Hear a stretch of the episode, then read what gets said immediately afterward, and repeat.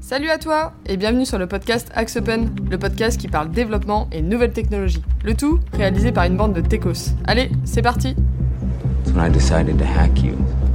Whoever's in control of the exit nodes is also in control of the Vous en traffic, voulez à la which terre makes entière, me à la société. J'emmerde la société. Je sais que vous avez beaucoup de raisons d'être en colère, mais ce n'est pas en refoulant toutes ces émotions à l'intérieur de vous que vous irez mieux. Salut à tous et bienvenue dans le nouveau podcast d'Axe Open. Alors aujourd'hui on se retrouve pour parler SI, donc système d'information des entreprises, et on va, plus, on va parler plus particulièrement de tout ce qui est architecture SI et des enjeux actuels qu'on a notamment autour de, de l'agilité de ces archis. Donc la team du jour, on a traditionnellement Philippe, Bonjour. Arthur, Bonjour. Et on a Quentin qui nous fait son retour, qui avait Bonjour. déjà participé, euh, notamment, bon, pour ceux qui se souviennent, c'est un pro C pro.net. Et du coup, euh, il vient participer à, à ce podcast aujourd'hui avec nous pour euh, nous faire part un peu de ses expériences qu'il a par rapport à, à tout ce qui est euh, SI. Euh, donc, pour commencer, on va faire comme d'habitude, on va poser les bases. Euh, Philippe, C'est toujours pour Philippe moi. pose les Un bases. jour, ça va être à vous, les gars. hein, Non, c'est toi le Quand je partirai à la retraite. C'est toi le vieux. Ouais, Ah bah ouais, ça peut être si tôt normalement. Alors, euh, quand on parle d'un SI, Philippe, on, on parle de quoi en fait Alors, euh, un. SI, ça veut dire système d'information. Grosso modo, c'est tout ce que vous pouvez avoir de logiciels, d'informatique, n'importe quoi qui va permettre de supporter vos activités d'informatique dans votre entreprise. Donc, c'est tout ce qui va permettre de traiter l'information, les bases de données, tout, n'importe quoi qui va faire ça. Aujourd'hui, une entreprise, euh, elle peut pas fonctionner sans SI, c'est sûr. Euh, et de plus en plus, ça devient un enjeu d'agilité. C'est pour un petit peu l'objet du podcast aujourd'hui. Ok. Et donc aujourd'hui, donc, donc euh, une fois qu'on a bien compris donc ce que c'est un SI, l'architecture SI. Euh... Alors en fait, historiquement, euh, je commence déjà par le point historique, Nous vivons tous un moment historique.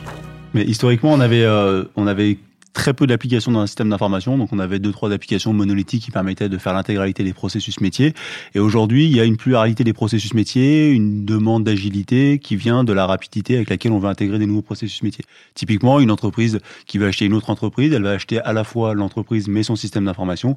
Il va falloir interconnecter tout ça et essayer de faire en sorte que ça marche. De plus, quand on va parler d'architecture, c'est qu'il y a de plus en plus d'enjeux qui dépendent du SI, et du coup, il faut réfléchir son SI de sorte à être capable d'encaisser toutes les évolutions futures, les mises aux normes, euh, les règlements RGPD, n'importe quoi. Tout ça va venir mettre des contraintes sur le SI, et il va falloir commencer à réfléchir, et c'est pour ça qu'on utilise le terme architecture, un petit peu comme un architecte, c'est-à-dire essayer de concevoir le SI comme un tout avec des briques indépendantes. Ok. Et, euh, et comment est-ce qu'on conçoit aujourd'hui une architecture SI En fait, euh, est-ce qu'il y a un modèle type qui existe où on, suit bêtement en vrai un plan? Ou est-ce que euh, Alors, dans l'idéal, si on part de zéro, on pourrait suivre un plan prédéfini avec tout ce qui se fait à l'état de l'art. On pourrait parler d'architecture microservice, de SOA, on y reviendra sûrement en détail. Mais généralement, dans une entreprise, il y a un passif, il y a un historique. Et du coup, dans le SI, on a souvent beaucoup de briques hétérogènes qui convient de faire fonctionner ensemble. Donc, on peut pas définir non plus une architecture type, parce qu'en fait, chaque entreprise a son passif, la manière de faire, la qualité de ses équipes, euh, ses, ses contraintes budgétaires, tout ça qui font que chaque SI est vraiment particulier. c'est vraiment différent Mais après, tu as des grandes philosophies. Tu parlais, euh, on va peut-être en parler d'ailleurs dès maintenant, de tout ce qui est SOA, microservices. C'est des grandes philosophies. Alors ouais, c'est- euh, des grandes philosophies Dans... qui, qui voilà, qui c'est des grandes philosophies, euh, qui sont des grandes, presque des doctrines qu'on va euh, mettre au service du SI petit à petit. Voilà. Euh, ce qu'il faut voir, c'est que par rapport à ce qui se faisait avant, c'est vraiment la, la contrainte récente, c'est que vous avez de plus en plus en plus en plus d'a- d'applications. Et à l'époque, on avait plutôt tendance à dire, bah, on va faire un seul système qui va régler tous les cas de l'entreprise, qu'on appelle ça généralement le RP, et on allait intégrer tout dedans, euh, euh, que ce soit développé en AS400 ou n'importe quoi, on intégrait brique après brique après brique après brique, et à l'intérieur de ce soft-là. La difficulté de cette approche-là, c'est que grosso modo, ça devient hyper rigide, qu'il vous faut les bons développeurs qui maîtrisent la techno, et vous n'êtes pas capable d'encaisser rapidement un nouveau, une nouvelle technologie, n'importe quoi, un nouveau métier que vous voulez lancer, et et du coup, votre SI devient un frein au métier. D'accord. Et l'objectif du SI de, euh, du passé, c'était de gérer la complexité, c'était pas non plus d'apporter de- des plus-values. Aujourd'hui, on essaie de faire en sorte que le SI apporte une plus-value, et pour ça, il est vrai qu'il y a des méthodologies qui s'approchent, qui s'apparentent à ce qu'on appelle la SOA, donc euh, l'approche euh, orientée service, et les microservices qui permettent de répondre à ces enjeux-là. Ok. Et tout ce qui est, euh, enfin, les, les, les SI au final, ça fait un, un bout de temps que, que ça existe maintenant et comme tu l'as dit tout à l'heure, ça n'a pas été euh, conçu dans une logique, euh, enfin, actuelle, en tout cas d'agilité, etc. Et euh, au final, c'est un passage, euh, enfin, ça fait combien de temps? Ça fait peut-être une dizaine d'années qu'il y a, peut-être un passage qui Ah, se fait à ce niveau-là. Alors, je pense que ça fait un peu plus longtemps que ça. Ça fait à peu près 20 ans qu'on commence à réfléchir aux enfin, à une approche euh, service, mais ça fait qu'une dizaine d'années où vraiment ça s'accélère. commence à mettre en place. ça s'accélère. Euh, avec tout ce qui vient du cloud et toutes les, les nouvelles fonctionnalités, on, on a- ça va encore plus vite. Ce qu'il faut voir, c'est que le, le business va de plus en plus vite et du coup, les enjeux informatiques doivent s'accélérer et aller de plus en plus vite. Et du coup, une des réponses à ça, c'est vraiment cette- ces approches euh, services, microservices. Et euh, si, on, si on rentre un peu plus dans le détail sur qu'est-ce que la, la réalité des, des entreprises à, enfin, à cet instant sur, euh, sur l'architecture ici, il y a quoi comme enjeu en fait pour, pour une boîte de se dire, euh, enfin, de, de passer du temps à, à peaufiner une belle architecture ici, etc. Alors, je pense qu'on on pourrait presque résumer le sujet à la notion de dette. C'est-à-dire que grosso modo, si vous avez un SI qui fonctionne, souvent l'entreprise n'a pas envie d'évoluer parce que ça fonctionne. Ça fait 25 ans qu'on fait euh, nos super quittances dans un super AS400. Pourquoi et on changerait alors que pourquoi ça on changerait alors que ça fonctionne? On a investi des, des centaines de milliers, voire des millions d'euros dans le système d'information. On n'a pas trop envie de se changer. Ce qui pousse le, la, ce qui pousse au changement, c'est il y a plusieurs facteurs, c'est c'est multifactoriel. On pourrait citer déjà d'une que bah, il y a de plus en plus de difficultés pour ces entreprises de trouver des équipes capables de maintenir et de faire évoluer ces anciens systèmes, que ça soit même des pas forcément des vieilles technos, hein, mais des technologies euh, Java des années 2000. Bah, vous trouverez personne aujourd'hui pour les faire évoluer. Donc c'est très compliqué. Il y a cet enjeu-là, il y a cet enjeu euh, de prise en compte des nouveaux supports, hein, tout ce qui est tablette, mobile, internet, tout ce que vous voulez, euh, les montres, les machins, tous ces nouveaux périphériques, eux, ils fonctionnent pas avec l'ancien système. Donc dans tous les cas, bah, il va falloir trouver une solution de les faire fonctionner.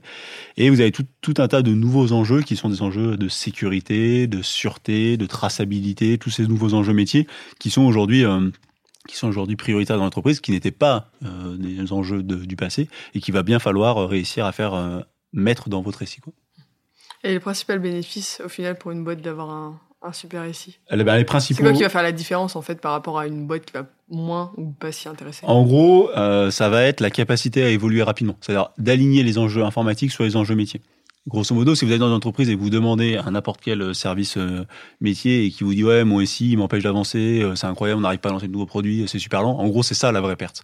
C'est euh, par exemple ça peut être le time to market quand on veut lancer un produit, ça peut être ce genre de choses. Ça c'est la vraie perte. Et avoir un SI agile, ça permet, ça ne permet pas de répondre à toutes les questions, mais ça permet de dire si j'ai une nouvelle contrainte business, je suis capable très très rapidement d'aller l'implémenter, d'aller le- tout de suite aller chercher ce qu'il faut.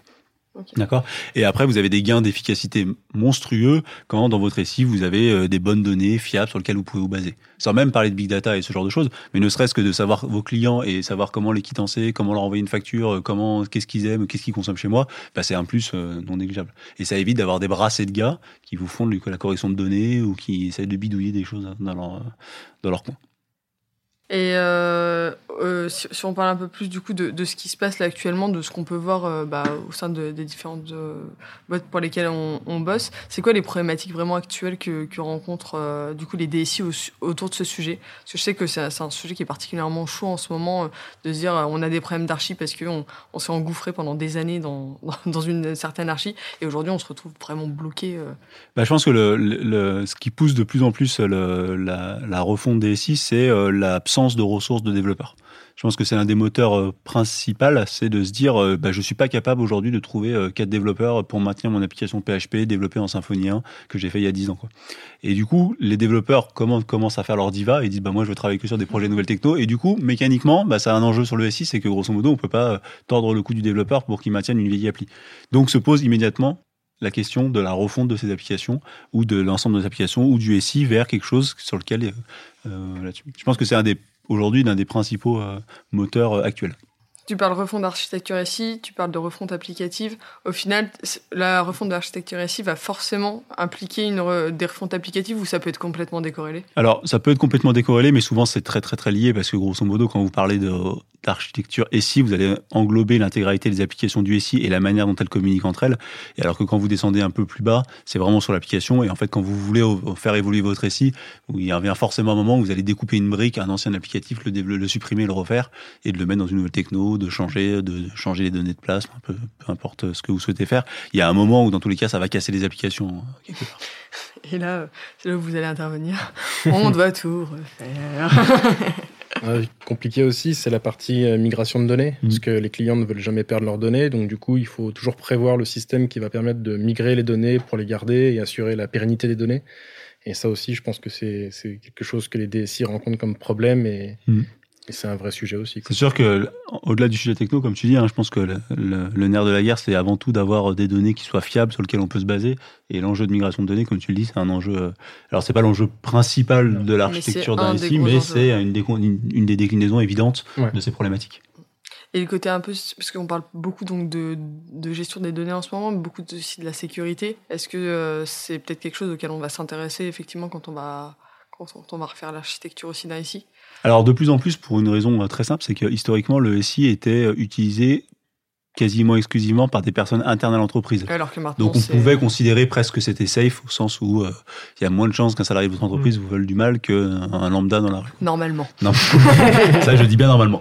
Mais aujourd'hui, euh, une euh, un, un SI enfin une entreprise, elle prend de plus en plus en plus en compte euh, tout ce qui est partie prenante. Alors la notion des parties prenantes c'est un peu un peu flou, mais c'est euh, tout ce qui est client, fournisseur, euh, partenaire, prestat, tout ça, peu importe, client même. Donc tous ceux qui vont graviter autour de l'entreprise, aujourd'hui ils vont avoir un lien de plus ou plus ou moins fort avec le SI. Et du coup, il va falloir ouvrir ce SI. Il faut l'ouvrir. Je vous dis n'importe quoi. Si vous voulez travailler avec l'État, maintenant, vous devez envoyer absolument les factures par une plateforme de transformation euh, digitale. Et vous n'avez pas le choix de le faire. Donc, vous êtes obligé de le faire. Et pour ça, vous êtes obligé d'ouvrir votre SI. Et du coup, toutes les problématiques de sécurité qui vont avec, ben, c'est appareil assez évident. Donc il faut bien y penser euh, Mm. quand on fait le truc. On, on parle euh, beaucoup de ce terme en ce moment, urbanisation des SI. Euh, Philippe, on met quoi derrière, euh, Alors- derrière l'urbanisation Alors, chaque client met n'importe quoi derrière. C'est bien ce qui me semblait, Voilà. c'était assez flou. Mais, euh, mais grosso modo, urbaniser, alors, le terme, il veut dire euh, prendre de la hauteur, de voir le SI comme une ville et essayer de réfléchir un petit peu où vont les choses. D'accord? Euh, Ne pas faire plusieurs fois la même chose dans son SI. Typiquement, je vous dis n'importe quoi, mais votre référentiel client, euh, historiquement, il était un peu éparpillé. C'est-à-dire, euh, le service market avec son logiciel, il avait un- un- une base de données clients. Le service comptable, ils avaient leur propre base de données clients. Votre service production, il avait la base de données clients. Votre enfin, tous les services avaient leur propre base de données. Et en fait, on se rend compte que c'est très compliqué. L'urbanisation, c'est-à-dire, je prends de la hauteur, je sors de cette notion de service dans l'entreprise et je me dis, attendez, est-ce que mon client, c'est pas une notion qui est transverse à l'intégralité de mon entreprise et est-ce qu'elle ne devrait pas être gérée de manière transverse dans un système unique euh, là-dessus? Quitte à apporter de la souplesse en de pouvant créer des, des clients dans n'importe quelle partie de mon entreprise, mais est-ce que j'aurais pas intérêt, est-ce que j'aurais pas à y gagner à avoir un référentiel central? Ouais, C'est ça la notion d'urbanisation, c'est de se prendre de la hauteur et de se dire, est-ce que je devrais pas raisonner les choses à niveau de l'entreprise et pas euh, au niveau du service, au niveau de l'application, parce qu'elle en a besoin à un instant T. Et ça, au final, c'est quelque chose de, de compliqué à faire, enfin de complexe de, de C'est quelque se chose dire, euh, de on très compliqué. Alors en fait, c'est extraordinairement simple au niveau. euh, si vous prenez une feuille, un papier, euh, vous arrivez très facilement. Mais après, dans le contexte réel d'une entreprise, vous avez euh, 50 services qui ne s'aiment pas entre eux. C'est C'est plus compliqué. de leur expliquer que la notion de client, c'est pas eux qui vont la maîtriser, mais ça va être en centrale et là-dessus. Sachant qu'il faut essayer. Et c'est la difficulté de dans cette approche-là, c'est qu'il faut essayer que l'urbanisation que vous mettez en place, c'est-à-dire par exemple, je vous dis n'importe quoi, vous avez un référentiel client qui est unique, ça va pas venir pénaliser l'inventivité, la créativité de vos équipes sur le terrain euh, proche des clients. Donc il faut trouver le, le, bon, le bon niveau et puis il faut essayer de manager un petit peu les égaux et la manière de faire de chacun des services. Parce que chaque métier a un peu ses habitudes. C'est ça. Et euh, aller dire à quelqu'un qui, ça fait 30 ans qu'il est dans le même SI, qu'il est dans le, enfin, pas dans le même SI, mais qui est dans la même boîte, qu'il a ses petites habitudes, qu'il aimait ses petits champs, aller lui dire, bah, écoutez, maintenant, c'est fini, quoi. Tu fais comme tout le monde, et puis, euh, tu suis le, Ouais. tu suis la vague, et puis voilà, quoi. Si vous dites par exemple à votre service marketing qu'elle va écrire des blogs de manière différente, c'est très compliqué. Il risque de faire la gueule. Je fais pas la gueule. Disons qu'il faut s'adapter. Exactement. Mais c'est vrai que c'est quelque chose de, de, de, de pas toujours simple. Parce que, ouais, un- au final, un, un projet, enfin, si on se remet un peu plus haut, un projet de transformation ici, enfin, ça, c'est quelque chose qui est quand même relativement lourd. Mm. C'est pas quelque chose qu'on peut faire en une demi-journée où on se dit, bon, bah, allez hop, on prend les décisions, on se met à deux autour de la table et, Puis c'est vrai et que c'est- très compliqué parce qu'il faut des sponsors du projet interne qui est le bon niveau pour apporter des projets au niveau entreprise. quoi. Et souvent, les budgets sont pas forcément au niveau entreprise, ils sont souvent au niveau service, le service market, le service commerce, le service com. Et du coup, c'est pas forcément le bon niveau d'analyse pour ce genre de problématique. Et comment finalement on peut, on peut euh, analyser l'archi de son ici et se dire un jour, euh, bon bah voilà, on, enfin, on l'évalue, on se dit bon bah est-ce qu'il est bon ou pas bon? Est-ce que ça marche ou ça marche pas Euh, Qu'est-ce qu'il faudrait faire? Alors, je pense que la première chose à faire quand on veut faire l'évaluation de ça, c'est qu'il faut qu'on soit capable de dresser une cartographie du SI. C'est-à-dire qu'il faut prendre un moment, un papier, un crayon et dessiner l'intégralité des applications, l'intégralité du portefeuille, l'intégralité de tout ça, de tous les flux qui transitent entre ça et d'avoir déjà un état des lieux de ce qui se fait. T'entends par flux, c'est tout ce qui est flux de données Tout ce qui est flux de données, Ouais. euh, toute interconnexion, que ce soit des fichiers Excel, des mails, enfin peu importe. Il faut regarder la réalité en face et de se dire voilà aujourd'hui moi ici c'est ça et se rendre compte par exemple que vous avez euh, le service, je sais pas, Tartampion qui utilise de, l'Excel parce qu'ils ont toujours fait ça, un autre service un petit peu de base access. Il faut prendre l'ex- l'exhaustivité de ce qui est réellement utilisé par vos équipes. C'est pas simple parce que forcément ils vont pas forcément vous le dire ou parce que par habitude ils utilisent un petit service euh, ad hoc. C'est de faire déjà ce, cet état des lieux. Une fois qu'on a fait cet état des lieux, on peut commencer à se dire euh, est-ce que par rapport à aux contraintes métiers qu'on aura fait émerger en discutant avec les équipes, est-ce que déjà on est raccord par rapport à ça? Il faut avoir un constat lucide et dire est-ce que déjà mon aussi il marche aujourd'hui? Est-ce qu'il fonctionne suffisamment? Est-ce que j'ai pas trop de problèmes? Et en fonction de ça, on peut commencer à dessiner une, un SI cible, une roadmap, et après d'essayer de voir un peu comment on peut converger vers cette idée. D'accord. Et après, une fois que tu as. Enfin, si on reprend un peu juste euh, les, euh, les, les différentes étapes, déjà, déjà qui fait ça en fait? Qui, qui va, va évaluer euh, l'architecture C'est le DSI Ou, euh, Alors, ça va être quelqu'un d'extérieur Ou ça va être un groupe tra- C'est souvent euh, à la main de la DSI de maintenir cette espèce de, de, de cartographie du SI. Alors, bizarrement, c'est assez peu fait dans les entreprises, c'est souvent pas fait même, Euh, mais c'est plutôt à eux de le faire, et après, ils peuvent se faire aider par des entreprises comme nous, ou par d'autres entreprises qui viennent aider à faire une cartographie du SI. Et comme tu disais, pour faire cette cartographie, du coup, il faut aller voir un peu les métiers, voir un peu. Bah, Alors, la difficulté, c'est que souvent, quand on est dans la DSI, on a une vision euh, DSI, c'est-à-dire des ouais. applications qu'on maîtrise, et on n'a pas du tout la vision de ce qui est utilisé réellement par les équipes. Je vous dis n'importe quoi, mais le service marketing, il va utiliser MailChimp pour envoyer ses mails, et en fait, c'est même pas dans la cartographie des trucs qui sont maintenus par la DSI. Donc, il faut avoir la, la force et le caractère d'aller demander à chacun des équipes dans le terrain, euh, concrètement, vous utilisez quoi au quotidien bah, c'est quelque chose de super long. Enfin, C'est tout très long. dépend de la taille de Ça- ça peut l'organisation, être- ça peut être j'imagine. très long, mais- ouais. C'est très long et dur à maintenir. Mais c'est une étape de base si vous voulez commencer à maîtriser euh, ce que vous faites. Et ensuite, donc, tu, tu parlais de cette certaine vision cible. On va se dire, bon, bah, qu'est-ce qu'on veut Enfin, vers où. Voilà, voilà ce qu'on a et vers, euh, vers Alors, où est-ce qu'on veut aller Le mieux, c'est de partir des exigences métiers. Donc, les exigences métiers, c'est euh, toutes les contraintes, tous les besoins que vont vous fournir les métiers. Donc là, vous faites la tournée des popotes, vous prenez chaque service après chaque service et vous leur demandez, eux, ce qu'ils aimeraient dans les cinq ans à venir. Alors, ils vont vous dire, euh, moi, j'aimerais, je vous dis n'importe quoi, être capable de faire signer mon client euh, sur le terrain en cinq minutes parce que c'est là où se gagne l'enjeu. Ou ils vont vous dire, euh, moi, ce que j'aimerais absolument, c'est d'être capable d'envoyer la bonne euh, newsletter au bon moment. Ou euh, moi, ce qu'il faut absolument, c'est d'être interconnecté avec la marketplace de l'État pour pouvoir vendre je sais quel service. Donc il faut partir de ça. Il faut partir des enjeux et des contraintes de ça, sachant que par définition, les gens du métier vous diront que des nouvelles contraintes et des nouveaux besoins. Ils vont pas vous dire tout ce qui est bien dans votre SI. Donc, faut pas non plus, euh, parce que on veut aligner euh, le SI sur les nouveaux enjeux, perturber tout ce qui fonctionnait déjà très bien. Donc il faut essayer de faire cette espèce de synthèse des deux, et en partant de ces contraintes-là, on peut commencer, et seulement à ce moment-là, à définir ce que pourrait être un SI cible. Et du coup, là, on reprend une carte. Voilà, et là on reprend une carto, on recommence à poser euh, une déclinaison euh, des, différentes briques applicatives, euh, toutes les forces et les faiblesses, et après tout le temps on se drive par rapport à la, des exigences pardon métiers qu'on s'est données, et est-ce que notre architecture, est-ce que notre vision, elle colle à ça D'accord? Et si c'est pas le cas, parce que des fois on peut pas la faire coller parce qu'il y a des enjeux qui sont antinomiques, eh ben on arbitre. On arbitre à ce moment-là en disant ben on va prendre cette direction ou celle-là, en tout cas en toute connaissance de cause. Ok. Oui, bah au moins, euh, au moins, on, on a la vision. C'est ça, on a la vision. Bah, une fois qu'on a, en fait, une fois que c'est un peu comme euh, dans le vélo, quoi. C'est-à-dire que au moment où vous regardez la direction, après votre corps, il sait aller euh, là où il faut, quoi. Et je pense que c'est beau ce que tu dis. C'est vraiment une belle métaphore. T'apprécies, Quentin Moi, j'apprécie. Alors, on, on, en, on en parlait euh, enfin tout à l'heure et puis, et puis euh, cette semaine, c'est euh, au final l'architecture SI agile. Euh, Aujourd'hui, euh, c'est ce vers quoi tout le monde tend, tend plus ou moins à aller. Au final, qu'est- qu'est-ce que qu'est-ce qu'on entend par SI agile et, et, et, et quelles sont les, les principales briques qu'on va devoir avoir en fait dans, dans ce SI pour Alors, le SI agile, c'est toujours euh, assez complexe à déterminer, comme tout ce qui tourne autour d'agile. Oui. Euh, mais grosso modo, euh, le SI agile, ça veut dire qu'il soit capable facilement d'encaisser les nouveautés euh, sans remettre tout en cause de passé. En gros, grosso modo, on peut résumer ça comme ça. Ça veut dire quoi? Ça veut dire que grosso modo, demain, vous avez un besoin urgent métier de faire apparaître une nouvelle application, et ben vous êtes capable de l'intégrer rapidement, vous êtes capable de la sécuriser rapidement, vous êtes capable de la concevoir rapidement, de la déployer, de la mettre en prod, de la maintenir super facilement. Voilà, c'est ça, ça veut, ça veut, ça veut dire ça, qui est capable de s'aligner sur les enjeux métiers.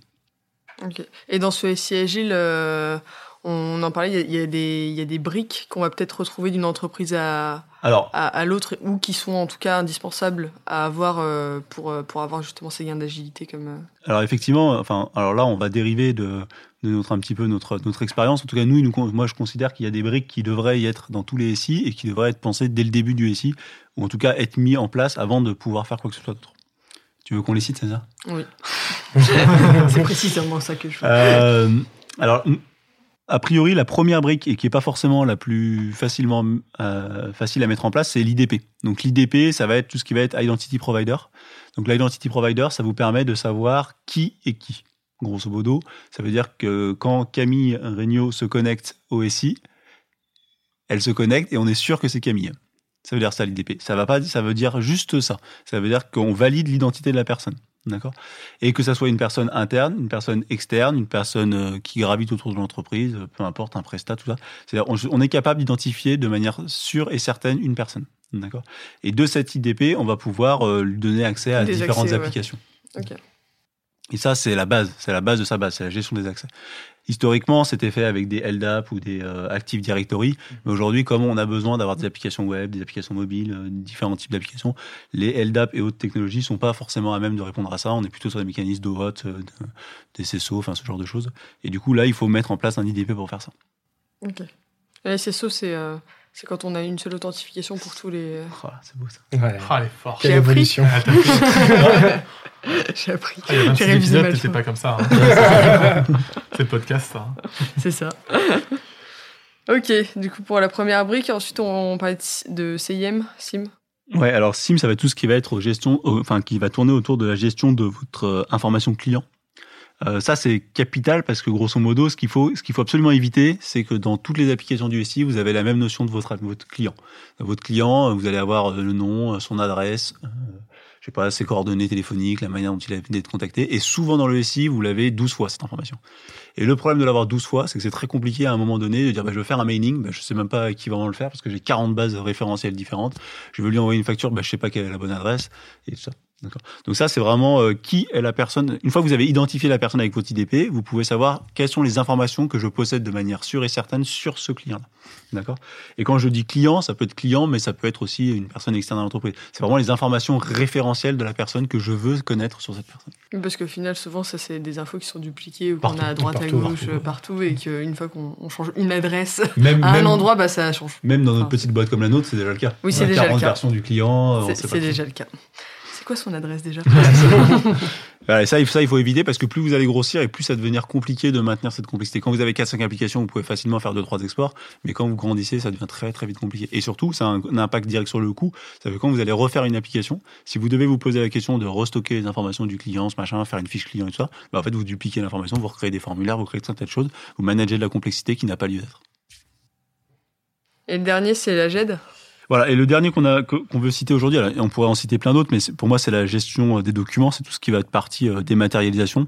Ça, c'est pareil, euh, toutes vos applications que vous allez devoir être amené à développer vont manipuler à un moment ou à un autre des documents, que ce soit des documents importants ou pas importants, euh, mais ils vont gérer des documents. Et du coup, si vous avez une brique qui permet de faire directement cette gestion documentaire, cet archivage, tout ce que vous voulez, ces sauvegardes, ça simplifie grandement les choses et ça vous êtes certain que vous allez l'utiliser de manière transparente dans toutes vos applis. Je pense que déjà, si, si dans toutes les entreprises, il y avait ces trois briques qui étaient à peu près maîtrisées euh, et à peu près déployées, bah, on irait déjà plus vite. Alors après, on pourra en citer bien d'autres, hein, mais euh, avec tout ce qui est sur des produits, ce genre de choses. Mais en tout cas, dans toutes les entreprises, vous allez avoir c'est au moins ces trois briques-là C'est le qui vont être minimum, en place. quoi, C'est le ouais. mi- ouais, c'est la, c'est base, quoi, comme tu dis. C'est la base. Mais euh, en fait, vous serez surpris de savoir que 90% des clients n'ont pas ça. Oui, C'est vrai? Ça devrait être la base. Ça devrait être la base. la base.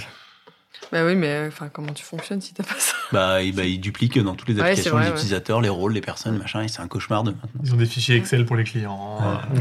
Mais ça doit quand même être compliqué dans, dans les boîtes quand tu te dis, euh, je sais pas, ça fait 30 ans euh, que, enfin, que, que t'as pas structuré en fait euh, bah, tout- toutes, tes, enfin, toutes tes briques, je sais même pas du coup si on peut parler de briques, mais euh, et ensuite de dire, euh, bon bah je vais faire un, un gros changement et je vais vers du mieux.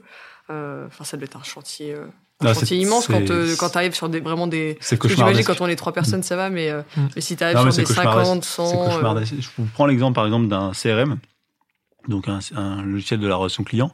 Si vous laissez votre entreprise, chaque personne d'entreprise, remplir les fiches clients, la manière dont il a envie de la remplir, en fait, au bout de 10 ans, c'est inexploitable parce qu'en fait, chacun aura stocké la manière dont il a envie de stocker l'information, la taille de l'entreprise, ce genre de choses. Et en fait, une donnée qui est pas structurée, c'est quasiment une donnée inexploitable. Donc, c'est une donnée perdue, quoi. Donc c'est pour ça qu'il faut bien se poser les questions euh, quand on lance un logiciel, de savoir quelles sont les données qu'on va maîtriser, comment on va les maîtriser, quel est leur cycle de vie, qu'est-ce que je vais en faire et qu'est-ce que je pourrais potentiellement en faire dans le futur. Ouais, donc il faut vraiment mettre une, enfin en face une vraiment, enfin une politique de, de gestion de la donnée. Qui Ouais, est, il faut, euh, faut se mettre en place une politique de gestion de données et il faut se la mettre au niveau SI. C'est-à-dire que grosso modo, je vous dis n'importe quoi, pour, mon, pour le client dans la nouvelle application, j'ai besoin d'avoir un champ qui va me permettre de savoir si je peux lui envoyer des SMS à 4 heures du matin. Est-ce que c'est une information qui doit être stockée dans l'application qui va faire ça ou c'est une information qui est importante pour l'intégralité des entreprises de l'entreprise et auquel cas je dois aller la ramener dans mon référentiel client. Vous avez quand même intérêt au niveau applicatif à bien, euh, enfin tu vois pour tout ce qui est champ, etc. Enfin vraiment aller, euh, comment aller bien contrôler en fait ce qui, ce qui est, euh, enfin ce qui est rentré Alors, en fait, par, les- par les voilà. utilisateurs. Ça, c'est possible, mais le problème de la difficulté de faire ça, c'est que c'est hyper rébarbatif pour les utilisateurs. Si vous commencez à leur dire, vous avez le droit d'entrer une fiche client, mais vous devez rentrer 400 champs, et les champs, vous avez le droit de mettre cette valeur, cette valeur, cette valeur-là, en fait, grosso modo, ça les saoule les gens, ils vont pas remplir l'information. Donc, il faut trouver le bon degré entre je structure ma donnée et j'emmerde pas trop l'utilisateur. Et pas facile. Quoi? Parce que vous avez typiquement sur un formulaire de contact d'un site web, si vous avez 80 champs à remplir, Ouais, ça, ça aidera les gens derrière pour le traitement de votre information, mais vous, ça vous saoule et vous allez lâcher le formulaire. Ouais, faut trouver vraiment ouais, le, Le bon milieu, degré, le bon euh, milieu. le bon degré, ouais. Ça. Et donc une fois qu'on a donc qu'on qu'on a défini un peu tout, tout ce qui allait tout ce qui allait être fait, comment on fait en, finalement pour euh, pour suivre? Parce que c'est ce que tu disais tout à l'heure. Au final, bon faire l'état des lieux, etc. C'est enfin c'est déjà long, mais voilà. Mais euh, ensuite on, on va mettre des, des actions en place. Comment est-ce qu'on fait pour suivre finalement? Alors je sais pas s'il y a un bon tempo euh, pour suivre l'évolution de son SI. euh, c'est euh, enfin je me dis ça. ça- Alors, une fois qu'on a défini important. une carte cible, on peut définir une roadmap pour y aller. Et après, il faut prioriser. D'accord Alors, ce qui est très compliqué, c'est que généralement, quand on va vouloir aller vers une carte cible, les sujets que l'informatique a envie de prioriser, je vous dis n'importe quoi, euh, mettre un IDP, c'est pas un sujet euh, métier qui va rapporter du pognon tout de suite. Du coup, généralement, on a du mal à le faire passer comme un sujet prioritaire parce que du coup, euh, le métier veut plutôt la nouvelle fonctionnalité pour faire le nouveau petit truc cool. Donc ça, c'est très compliqué et c'est pas c'est pas du tout rigolo. Hein, c'est un enjeu, euh, c'est un enjeu euh, direction générale. En tout cas, d'être capable d'aligner ça. Et après, bah, c'est du pilotage de projet. Hein, donc il faut faut descendre d'un cran et aller euh, voir les équipes comment on peut le faire, à quelle vitesse, à quelle cadence. Ça doit pas être évident quand même. Non. Parce que bon, j'imagine, je sais pas si vous avez un peu une vision sur ce qui va se faire dans, dans 10-15 ans, ou en tout cas une, une conviction profonde. Mais euh, Bah, on a des convictions profondes. on en a beaucoup. On en a beaucoup et elles sont détruites euh, tous les jours. Et ta conviction, Philippe, sur, euh, sur l'architecture SI de demain? Enfin, ou de, dans 5 ans, dans 10 ans, est-ce que, euh, est-ce que tu penses qu'on. Parce que là, au final, c'est- assez complexe, j'ai l'impression, en tout cas, ce qui, euh, ce qui est fait actuellement. Après, si on va vers un truc plus agile, c'est peut-être un peu moins complexe. Mais. euh, L'agilité permet clairement de maintenir la complexité sous contrôle. Après, moi, ma, ma vision euh, la plus simple, c'est de dire n'ayez qu'une seule application qui fait qu'une seule chose à la fois et interconnectez. Voilà. Visez, visez simple, faites pas 50 000 trucs à la fois, visez le simple. Et dites-vous quelles sont les informations que j'ai réellement envie d'avoir comme données référentielles et quelles sont les informations dont je n'ai rien à faire et travaillez comme ça. Vous pourrez pas tout faire, en tout cas pas avec les budgets et les compétences, mais c'est de vous dire au moins maîtriser les utilisateurs, les données des clients, les quelques données clés du SI, maîtrisez-les. Le reste, laissez, euh, laissez la liberté à vos équipes de faire comme elles veulent. Et puis surtout, sim- simplifier, je pense. Simplifier, simplifier, simplifier. C'est ça. Et ne, ne faites pas l'acquisition de nouveaux outils, de nouveaux logiciels juste pour une fonctionnalité, parce qu'après c'est un cauchemar à maintenir. T'as déjà vu ça? Tout le temps. C'est vrai? Bah oui, oui. La petite fonctionnalité cool qui plaît au service euh, Tartampion et, et du coup euh, qui, en- qui embarque tout le SI là-dedans, c'est très compliqué. Bon, bah merci du coup bah, pour, euh, pour un peu les, retours d'expérience sur tout ce qui est euh, archi, euh, archi SI. C'est vrai qu'on en, on en parle de plus en plus en ce moment, donc c'est un, c'est un sujet important, alors suivez-le bien. On va passer maintenant du coup au coup de cœur, coup de gueule. Quentin, t'as un coup de cœur ou un coup de gueule à nous partager Bah, pour moi, c'est un coup de cœur, mais visiblement, c'est plus un coup de gueule. Alors, euh, un On va parler de Microsoft coup de Teams. mitigé. Bah, t'as Microsoft dans le titre, donc forcément ce sera un coup de bah, gueule. c'est pour ça que c'est un coup, un coup de cœur pour moi, par contre. Mais oui, donc voilà, Microsoft Teams, qui est un outil de communication euh, interne, principalement, euh, qui répond facilement à des demandes pour des données qui vont être temporaires. Euh, notamment tout ce qui va être gestion documentaire, on peut en faire une sur Teams, mais euh, il faut réfléchir à ce que la donnée, elle soit pas, elle est pas permanente, quoi. Encore une brique intégrée au SI, ça. C'est ça, c'est une nouvelle brique intégrée aussi. Tout ça pour s'envoyer des gifs. Les Non. c'est la vie. En progrès. En, Quel en vrai, progrès. en vrai, je trouve l'appli est très lourde, mais il y a énormément de possibilités. Tu peux mettre tous les outils Microsoft dedans. Tu peux mettre Excel, tu peux mettre Word, tu peux faire des outils partagés, etc. Tellement bien. Donc c'est tellement bien. Mais ce que je trouve vraiment intéressant, c'est que c'est tout ce qui est euh, communication euh, vocale, réunion, etc. Tu peux créer des réunions où tout le monde peut rejoindre. Ça, on l'a pas peux- trop utilisé encore. C'est ce qui remplace le Skype. Hein. Ouais. Skype va complètement mourir et Ah, c'est donc là c'est Teams qui va tout reprendre Ah, par-dessus. On l'utilise pour un client avec Quentin et vraiment tu peux Ouais, créer dans, ouais. un, dans, un, dans un channel, tu peux créer une réunion où les gens rejoignent, tu peux créer des vocaux, tu peux avoir des... Ça, j'ai pas encore utilisé Et ça. franchement c'est vachement bien fait, c'est Mm. c'est super bien fait. Camille, t'aimes bien Moi, je, ouais, moi j'aime bien Teams. Alors à- après, sauf moi j'ai du coup j'ai deux ordinateurs pour raconter ma vie. Il y en a un qui fonctionne sur Windows et l'autre euh, du coup c'est Apple. Et sur Apple, eh ben c'est compliqué parce que il me, il me, je sais pas pourquoi, il me demande de me connecter euh, mais, mais toutes, toutes les toutes les demi-heures. En même temps ça. le, le titre Et- Microsoft. Ouais, mais, mais je sais. Mais, peut-être dû t'aiguiller sur Voilà. le fait que ça ne marcherait pas ce Mac.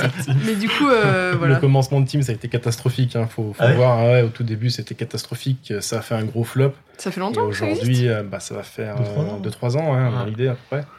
Et euh, ça commence à se développer. Microsoft en fait la publicité à la télé. Parce que ça dire, commence vraiment Depuis à se qu'on lancer. depuis qu'on l'utilise, hein, donc ça fait pas extrêmement longtemps, bah, je vois des mois. pubs de partout.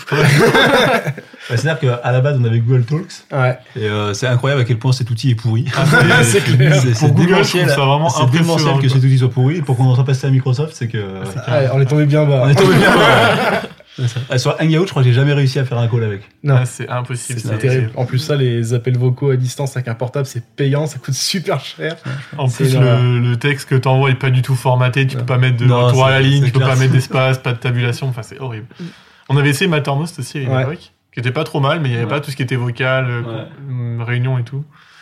Et, euh, et voilà. Et vous avez, dans le même genre, vous avez déjà utilisé Bah, Slack c'est ou pas Slack, ouais. C'est- Ouais, j'ai déjà utilisé. Il faut 4 Go de RAM pour lancer le logiciel. Pour la version gratuite, t'as le droit qu'à 10 000 messages conservés. Ouais. Alors, euh, bon, voilà, c'est un peu Ouais. chiant.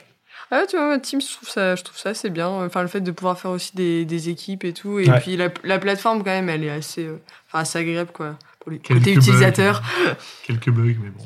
Beaucoup Ça de reste bugs, Microsoft. Ouais, enfin, il y en a pas mal. Comparé aux applis, disons. hein. Pour une appli Microsoft, enfin, pour une appli d'une grosse boîte. Pour une appli Microsoft, ça te plante une fois par Non, jour. franchement, c'est correct. C'est raisonnable. moi, elle plante une fois par jour. hein. Non, moi, non, j'ai des gros problèmes Il y a sur pas le mal, il y a des VPN, petits par bugs exemple. d'ergonomie. euh, Sur VPN, j'ai énormément de problèmes. Mais après, euh, Moi, j'ai des notifications qui s'enlèvent jamais. euh, Enfin, bon. C'est, ça va, c'est une Microsoft. petite boîte, Microsoft, on peut les comprendre. Microsoft. Petite start-up. On met quand même un pouce en l'air pour Teams. Parce Allez, que, allez, moi, un coup de cœur. On est, on est, voilà. On en reparle dans quelques mois. Quand, on, aura Quand on sera passé sur Slack. On aura perdu l'intégralité des informations et qu'on sera passé sous Slack. Donc, on sera retourné sur Google. Défi relevé, défi relevé. bon, bah, merci du coup, euh, les gars, d'avoir participé au podcast. Et puis, bah, merci à tous de nous avoir écoutés. Et puis, on se retrouve bientôt pour un nouveau sujet. Salut, salut!